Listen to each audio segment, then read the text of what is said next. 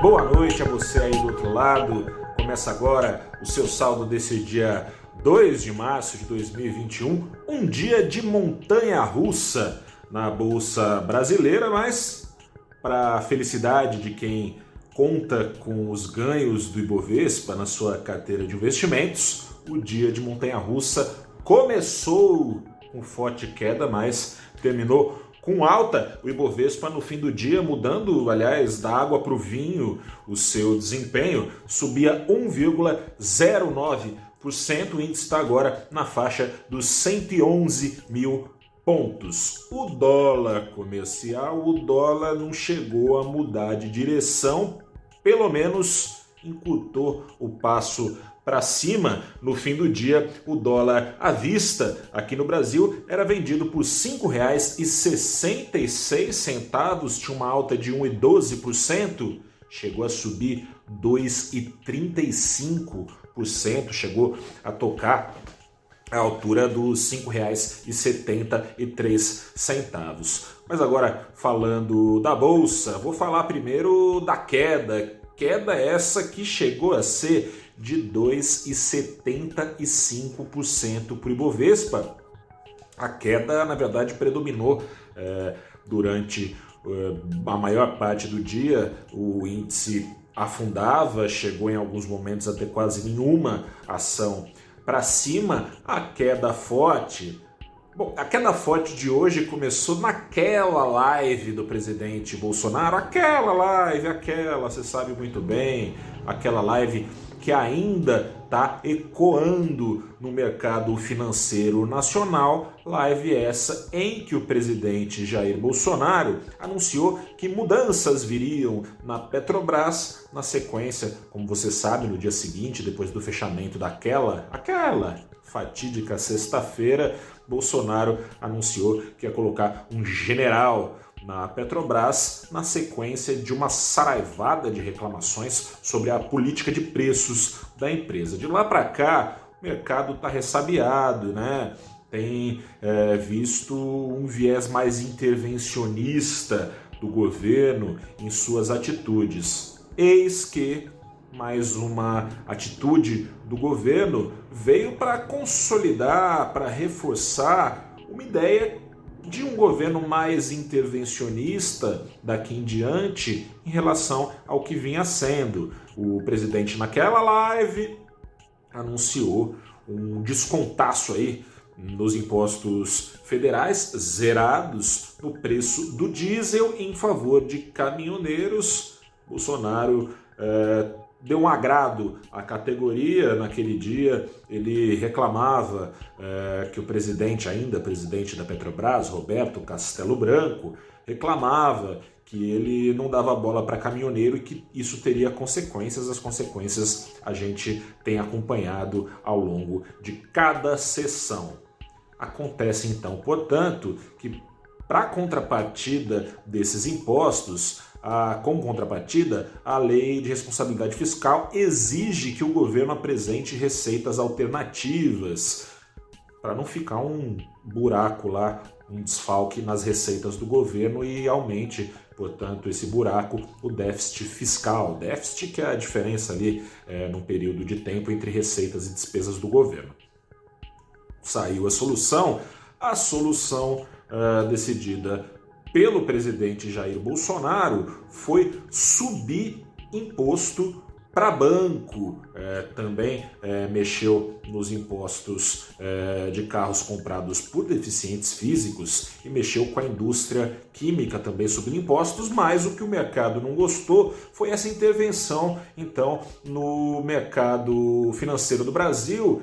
E pega mal na visão do mercado, sobretudo porque a equipe de Paulo Guedes e o presidente Jair Bolsonaro, apesar do seu histórico intervencionista como deputado, né, é, que defendia uma série de medidas que vão na direção de uma participação maior do governo na economia, embora é, esse histórico ninguém apague, chegou lá o presidente prometendo uma guinada liberal do governo brasileiro, com apoio significativo de agentes de mercado. Diante dessas notícias, rola aquela decepção e resultado foi que o Ibovespa embicou a maior parte do dia para baixo, sinalizando uma forte alta do prêmio de risco exigido para investir aqui no Brasil, sinalizada na alta do dólar e também na embicada para cima, bela embicada para cima da curva de juros. Você pode acompanhar em maiores detalhes os números no valorinvest.com.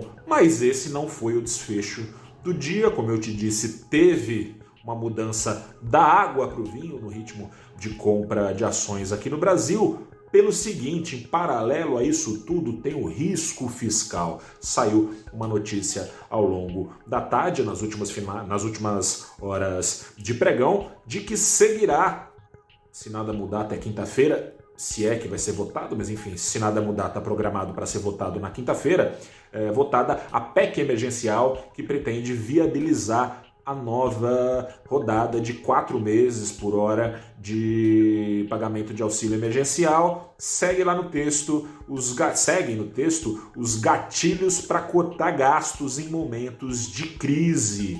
Com isso, com esse alívio por hora, afinal de contas o mercado estava temeroso de que a PEC seria fatiada e que, portanto, viria só auxílio de cara e sabe-se lá quanto, é, quando essa decisão sobre corte de gastos. Por hora, não se fala em fatiamento, mantidos os cortes de gastos, trouxe um alívio para os investidores e as ações aqui no Brasil deram uma reação boa no final do dia. Sobre esse aumento de imposto para banco, uma coisa que deve interessar a todos vocês é que aumentando o imposto para banco, o banco não vai perder dinheiro. As pessoas reagem a incentivos, são pessoas que gerem os bancos. Aumentou o imposto sobre o lucro dos bancos, que o banco tem a fazer é aumentar e repassar é, com esse aumento do custo do crédito, esse custo que ele está tendo, ou seja, o custo do crédito, caso de fato seja passado em frente aí esse aumento dos impostos para os bancos, tende a ser transformado em aumento do crédito oferecido a você. Poderia perder poder de repasse o setor bancário, caso não fosse tão concentrado o crédito aqui no Brasil. Porém, mais de 80% do crédito está concentrado em apenas cinco bancos, dois estatais, Caixa Econômica e Banco do Brasil, e os outros três privados, Bradesco, Santander Brasil e Itaú Unibanco. Vamos ver, né?